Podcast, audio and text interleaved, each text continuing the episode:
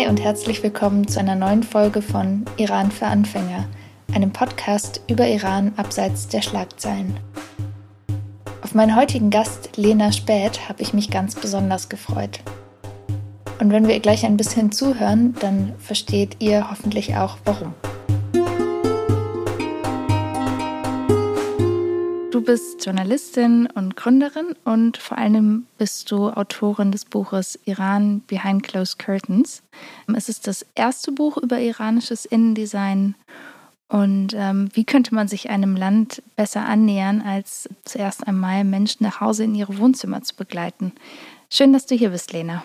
Ganz lieben Dank, dass ich hier sein darf einen kleinen Exkurs direkt zu Beginn. Und zwar, es gibt etwas, was ich total faszinierend im Italienischen finde, dass Menschen, wenn sie irgendwo zu Gast sind und bevor sie in eine fremde Wohnung oder in ein Haus eintreten, äh, mit dem Wort Permesso um Erlaubnis bitten. Gibt es so etwas auch im Iran?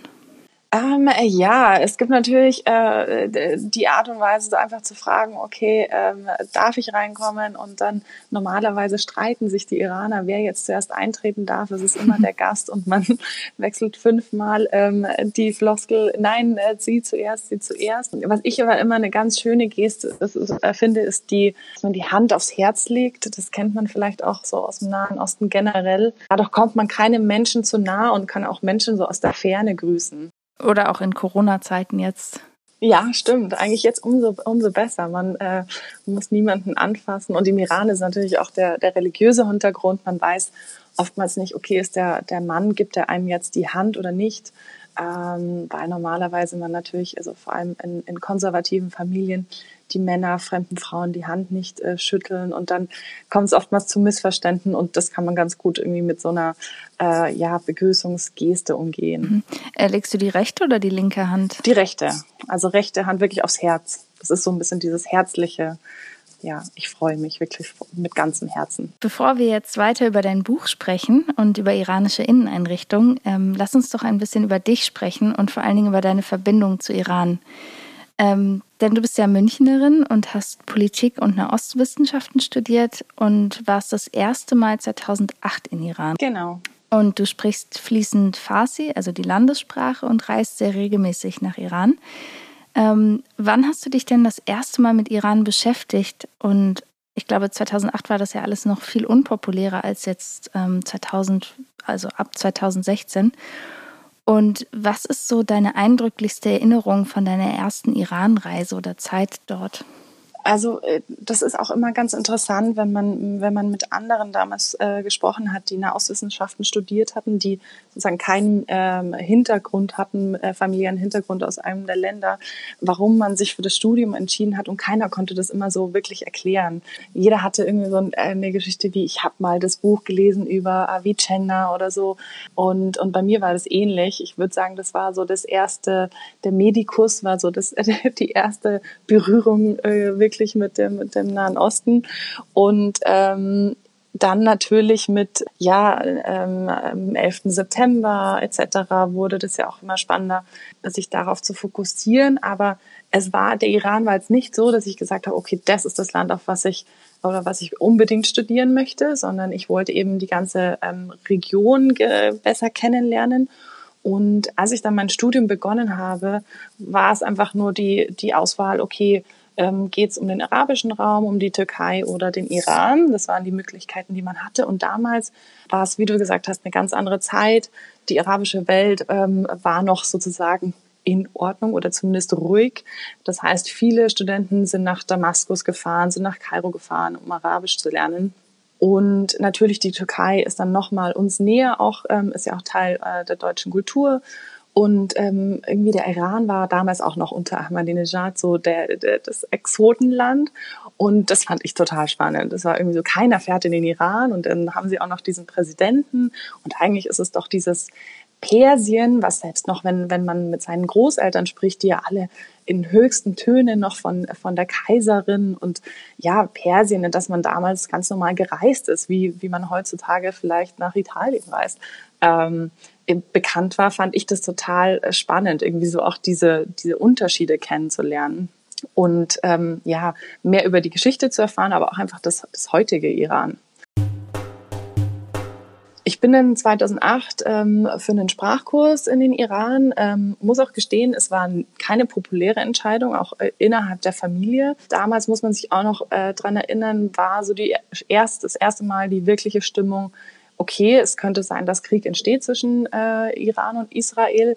Ich fand das damals mit 22 total, ja, habe mir gedacht, wenn was passiert, wir sind ja immer noch deutsche Staatsbürger, werden wir ausgeflogen und äh, und bin dann angekommen und habe gemerkt, okay, es ist ein ganz normales Leben hier. Also es ist auch einfach immer wieder eine ähm, ja eine, eine Empfindung, die die ich über all die Jahre nicht verloren habe, die, diese Differenz zwischen dem Bild, was man außerhalb des Irans hat, wie das Leben im Iran ist und dann wie einfach normal das Leben abläuft im Iran.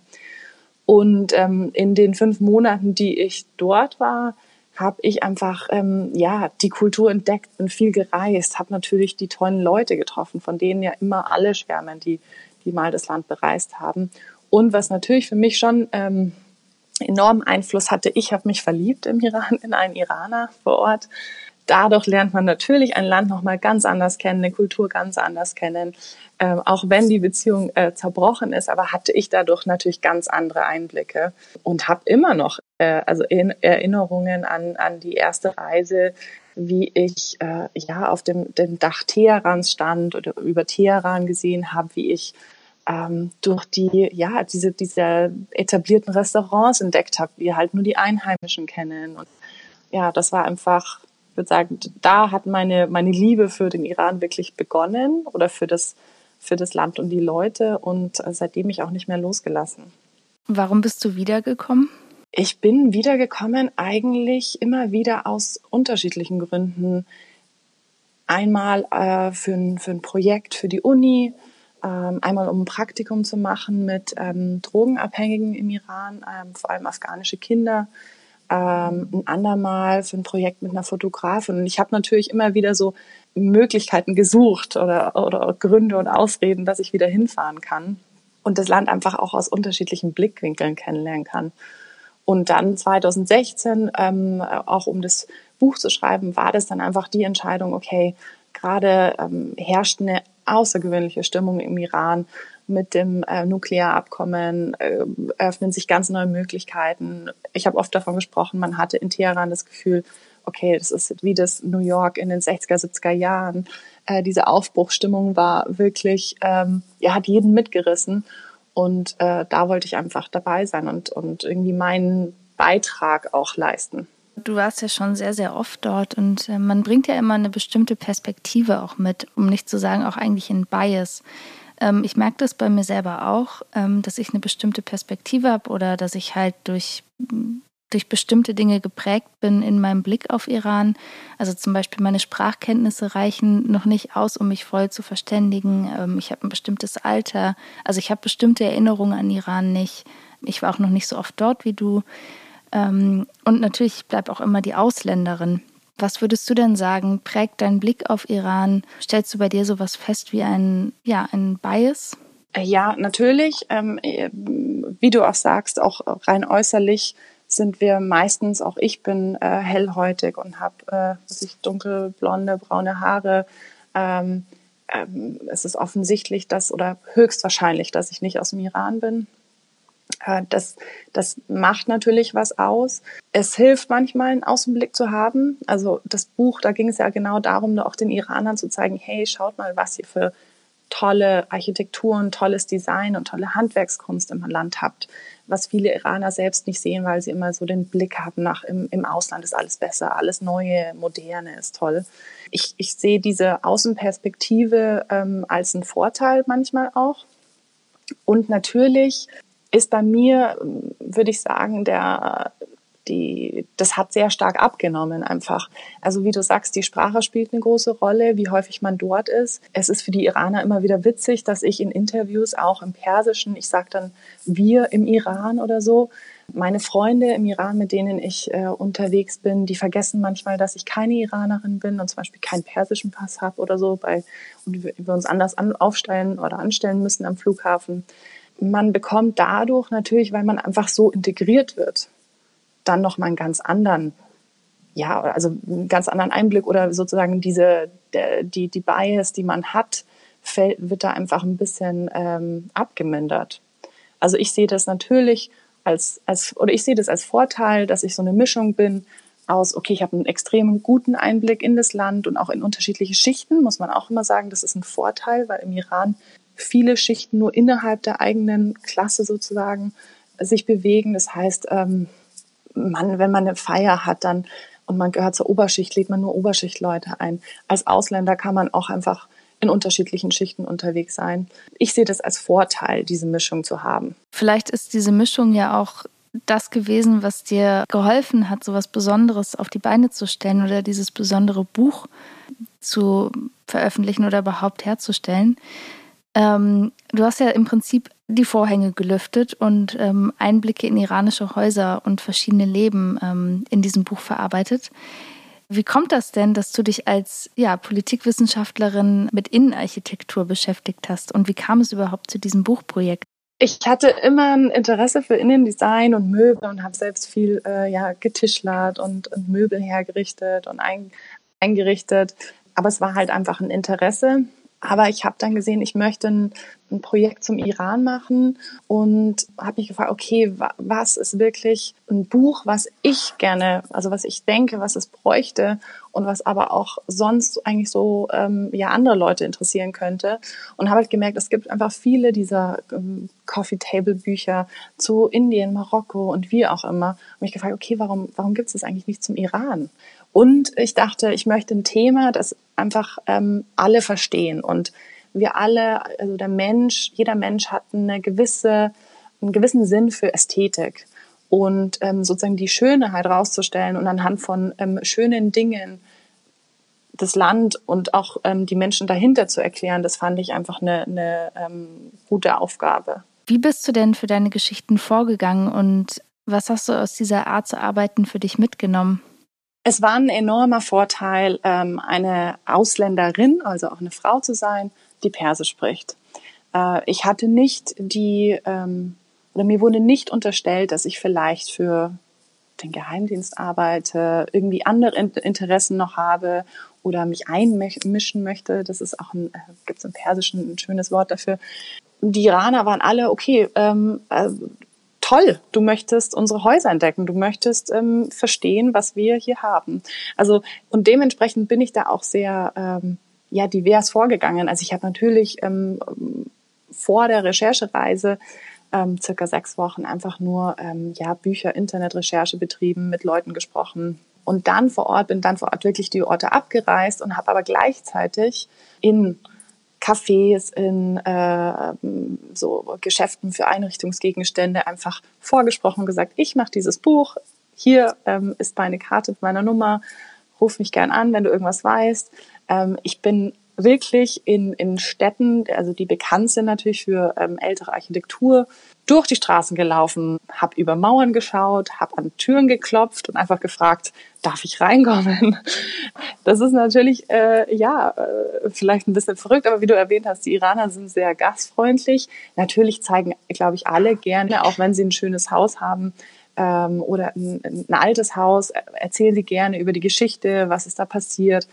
Und ähm, so habe ich mich einfach immer weiter gehangelt ähm, und dann natürlich aus dem einen Kontakt entsteht der nächste. Und irgendwann war das dann auch so ein, gab es diese Geschichte, es, es gibt eine Deutsche im, im Teheran oder im Iran, die dieses Buch macht. Und dieses Gerücht ist durch die, also durch die Welt gewandert bis nach Kanada und zum Beispiel zu einer Freundin von mir hier zurück nach München, die gesagt hat, hey, ich habe über drei Ecken von dir gehört wieder.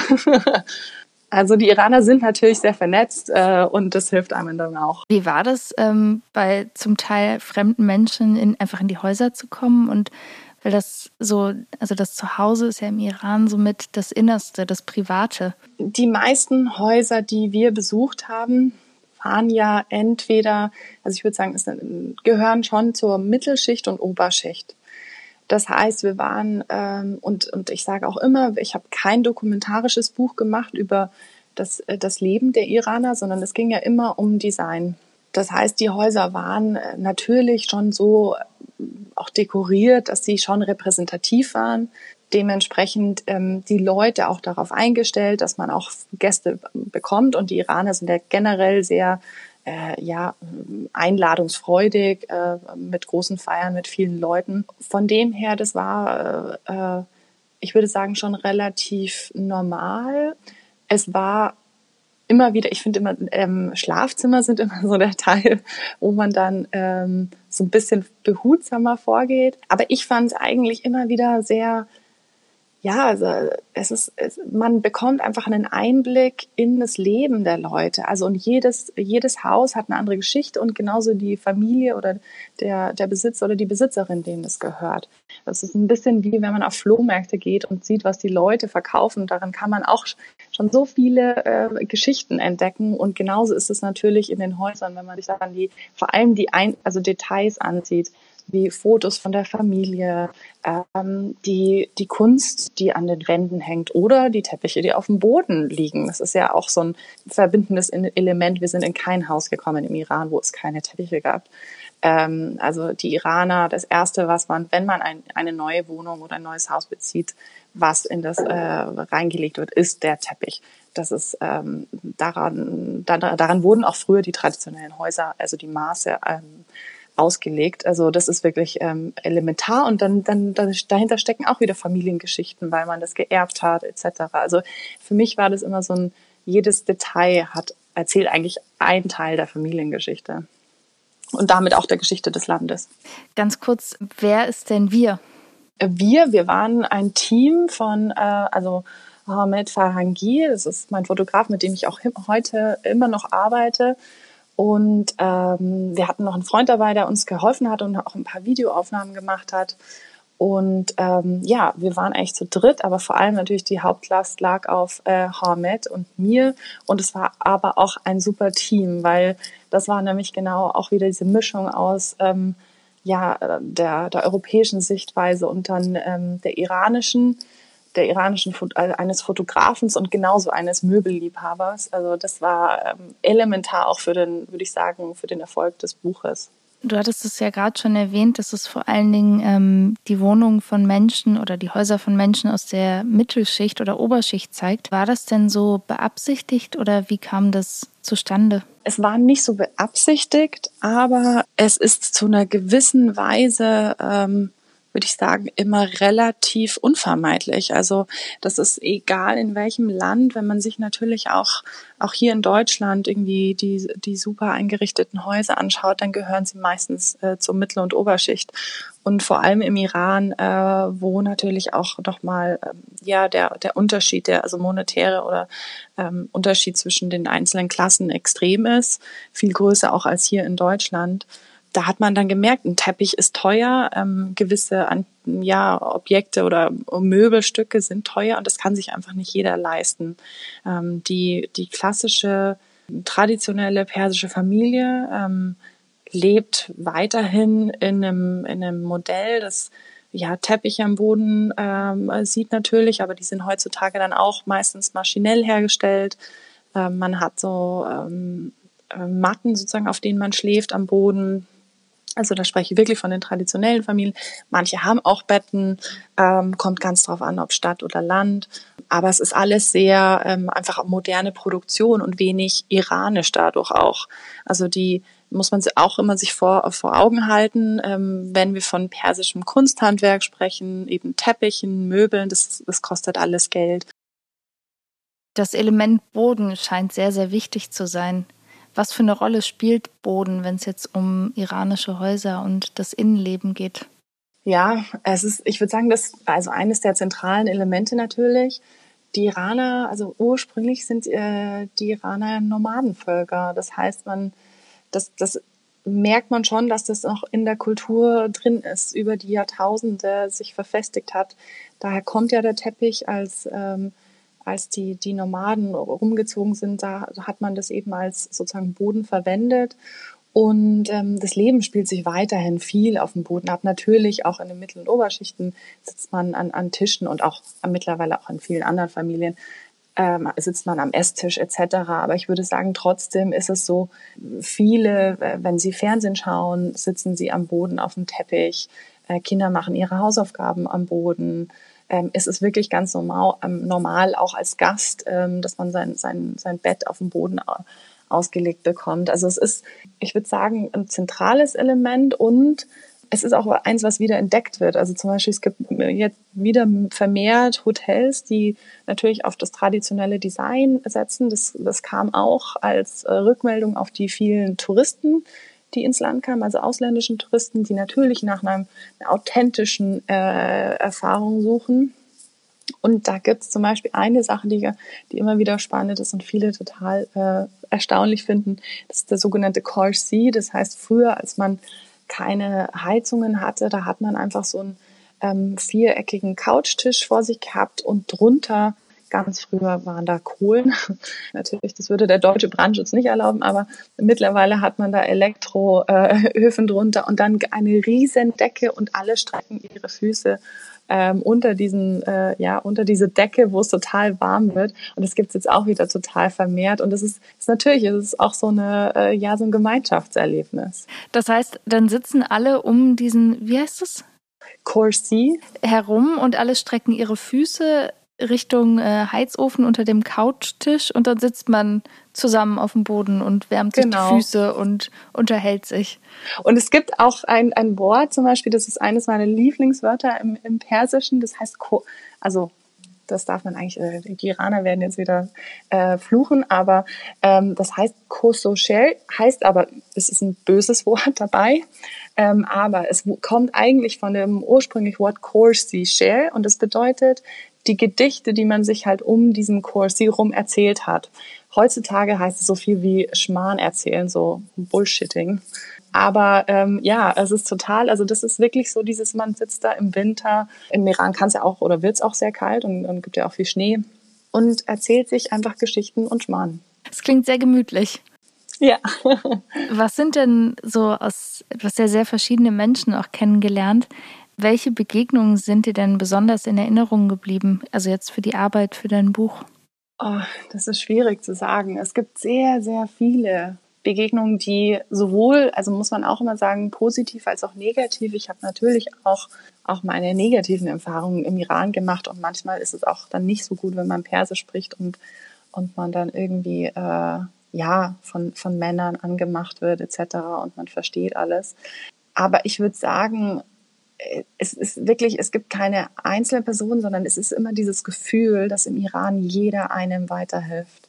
Also es wird, man, es gibt keinen, der, der einem nicht helfen möchte. Zum Beispiel äh, ein Beispiel, ich wurde weitergeleitet an, an ich bin auch im Süden des Iran gefahren. Damals gab es noch nicht so, so viele große Projekte, wie es jetzt gibt nach dem Buch. Und dann organisieren dir die Leute einen Taxifahrer, der dich abholt, den ganzen Tag rumfährt. Ähm, haben dir schon organisiert, dass du jemanden triffst. Also die Dinge, dass du einfach irgendwie jeder dir weiterhilft, jeder dir einen Schlafplatz besorgen möchte, ein Fahrer, dass du einfach immer sicher bist.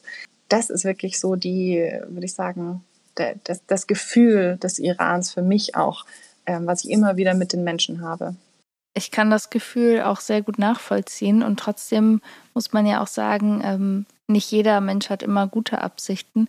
Gab es denn im Verlaufe des Buches auch Begegnungen, die eher unangenehm wurden? Ja, definitiv. Also ich hatte auch, ich, ich sage immer, ähm, Taxifahrer, also, ähm, da muss man immer aufpassen, äh, da, da hatte ich auch meine Schwierigkeiten. Also ich, ich bin aus einem, äh, bei einem fahrenden Taxifahrer auf einer, oder in einem saß in einem gefahren, ein Taxi im, im Norden, in der Provinz Mazandaran und habe auf der Autobahn die Tür aufgemacht, weil ich gesagt habe, ich steige jetzt aus und bin dann auch de facto ausgestiegen. Zum einen ist es schlecht, weil man die Sprache versteht und man dadurch können sie einem solche Angebote machen. Zum anderen, ich nehme das dann schon immer wieder mit Humor und ähm, bin da sehr schlagfertig und sag halt, es gibt im persischen Einsatz, den man immer so sagt, so äh, das, das heißt so, der, das die, das, die Ehre des Iran ist jetzt wieder verloren gegangen, so wegen dir, wie du dich verhältst. Das ist halt einfach so ehrlos. Und dann, ähm, also da, da springen schon die meisten an und sagen so, okay, nein, nein, das hast du falsch verstanden oder so. Also es ist, aber es ist, man, man muss schon so ein bisschen aufpassen. Ähm, aber nichtsdestotrotz, es sind die Ausnahmen im Iran. Ähm, das ist eben die, wie soll ich sagen, die nicht vorhandene ähm, sexuelle Aufklärung, ähm, sondern Unterdrückung der Sexualität, die im Iran de facto stattfindet ähm, und die, die sich dann halt eben zeigt, vor allem in den, äh, in den Provinzen und vor allem auf dem Land. Aber es ist, wie gesagt, die Ausnahme. Definitiv, es gibt andere Länder, da ist das extremer ähm, und die Iraner, wie gesagt, beschützen einen ja immer, sei es bei Busfahrten und äh, wie auch immer. Da, da hat man mehr Leute, die auf einen aufpassen als äh, Schwester oder Tochter, als wirklich Leute, die einem was Böses wollen. Wenn ich mir jetzt, äh, sage ich mal, drei Dinge über iranische Inneneinrichtungen merken soll, ähm, was sind denn Dinge, die ich da aus deinem Buch mitnehmen kann? Und genau, also was wären so drei Takeaways von deinem Buch? Zum einen äh, definitiv die äh, Teppiche. äh, kein iranisches Haus kommt aus ohne Teppiche. Und jeder hätte gern wunderschöne alte oder aber vor allem handgeknüpfte Teppiche ähm, die es in unterschiedlichen Modellen gibt. Also auch das, was wir als den persischen Teppich äh, so kennen, das ist eigentlich nicht der persische Teppich, weil es gibt so viele verschiedene Arten von persischen Teppichen, die unterschiedliche Muster aufweisen, unterschiedliche Farbkombinationen, unterschiedliches Material und ähm, ja, aber der persische Teppich an sich äh, sozusagen ist ein elementares ähm, ja, oder ein, ein, ein, ein Element der, der, des iranischen Innendesigns, was gar nicht wegzudenken ist. Mhm. Hast du denn auch einen Teppich? Ja, ich habe sogar auch einen Teppich zu Hause. Ich habe in meiner kleinen Wohnung äh, nur einen äh, kleinen Teppich, aber ähm, trotzdem einen auch aus äh, Shiraz, an dem ich äh, sehr hänge. Das ist ein Rashbai, also eines, ein Teppich des Nomadenvolkes und ist auch ein alter Teppich. Da habe ich äh, äh, einen guten Tipp für jeden, der, der möchte. Kann, der nach Shiraz reist, kann er mir auch gern ja, oder sie schreiben. Da gibt's nämlich eine Teppich, ähm, ja, Reparatur sozusagen und die verkaufen dann die Teppiche auch, wenn sie sie repariert haben. Und ähm, ja, meistens sind die alten Teppiche, also im Iran, im Iran gibt es ein Sprichwort, man sagt, ähm, je mehr Füße über einen Teppich gelaufen sind, umso schöner wird der Teppich. Und äh, das ist auch so de facto. Also neue Teppiche sind nicht so angesehen wie eben alte von dem her empfehle ich immer, ähm, ja, also, also, also Orte aufzusuchen, wo man dann einfach gebrauchte Teppiche kaufen kann, die dann gewaschen werden können. Wie sagt man äh, dieses Sprichwort auf Farsi? Das ist jetzt ein guter Punkt. Ich glaube, man sagt Farsi bei Porbochore. Also, dass man einfach der, der Teppich muss, muss, äh, man sagt auch, ja, übersetzt heißt es, der Teppich muss Füße essen. Aber ähm, genau, dann wird er schöner. Also Nummer eins ist Teppiche. Ja, ganz klar. Teppiche äh, in allen Formen und Farben. Nummer zwei, äh, das kennt, äh, kennen die, die auch im Iran mal gereist sind, äh, diese Innenhöfe. Das heißt, das traditionelle äh, iranische Haus ist eigentlich ähm, muss man sich vorstellen, wie so ein Block, so ein, vielleicht auch ein bisschen vergleichbar mit so einem Atrium, wie man es aus Italien kennt. Äh, in der Mitte ist ein offener Raum und da hat man dann den Garten. Also man hat sozusagen den Garten nicht wie wir äh, im, den Vorgarten, sondern den, das Ganze nach innen verlegt. Und dann in diesem Innenhof stehen häufig äh, Bäume, auch Obstbäume, Granatapfelbäume ähm, und dann andere Pflanzen. Und es ist einfach so die, die kleine Oase. Man muss sich ja immer vorstellen, zwei Drittel des Irans bestehen aus Wüste. Das heißt, man hat sich einfach äh, die Natur in das Haus hineingeholt um sich da ein bisschen Erholung zu äh, verschaffen. Und hat dann auch irgendwie so diese, diese Tagesbetten aus Holz, ähm, wunderschön, die liebe ich auch. Da haben wir auch im, im Buch eine Anleitung, wie man sich das selbst bauen kann, wenn man möchte. Und dann sitzt man da einfach und isst auf den Betten oder ähm, ja, liest oder entspannt einfach.